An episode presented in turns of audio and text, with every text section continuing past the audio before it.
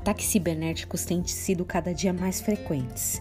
Eles costumam sequestrar informações de empresas e somente liberar após o pagamento de um resgate, e geralmente é uma quantia muito relevante.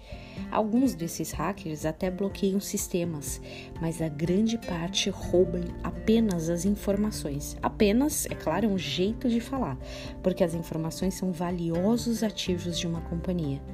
Quem diria, né? Antigamente se achava que só bens físicos valiam dinheiro. Mas as ideias sempre valeram muito.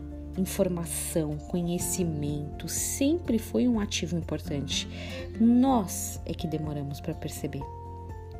Lucas 6:37 diz assim: Dai e dar-se-vos-á boa medida, recalcada, sacudida, transbordante, generosamente vos darão, porque com a medida que vocês tiverem medido, vos medirão a vós também.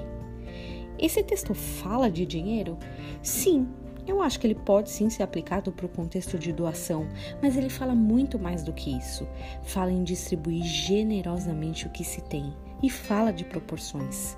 Qual é a medida que você perdoa? Qual a medida que você usa para condenar? Qual é a medida que você usa para se doar? Dê e isso retornará. Boa medida, mas não só boa, recalcada.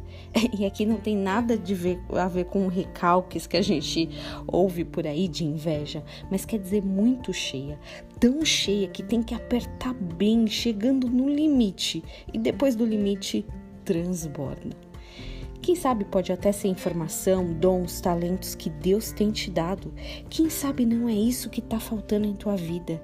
Que Deus transborde em seu coração a vontade de servi-lo e de se doar. Tenha um dia abençoado em nome de Jesus.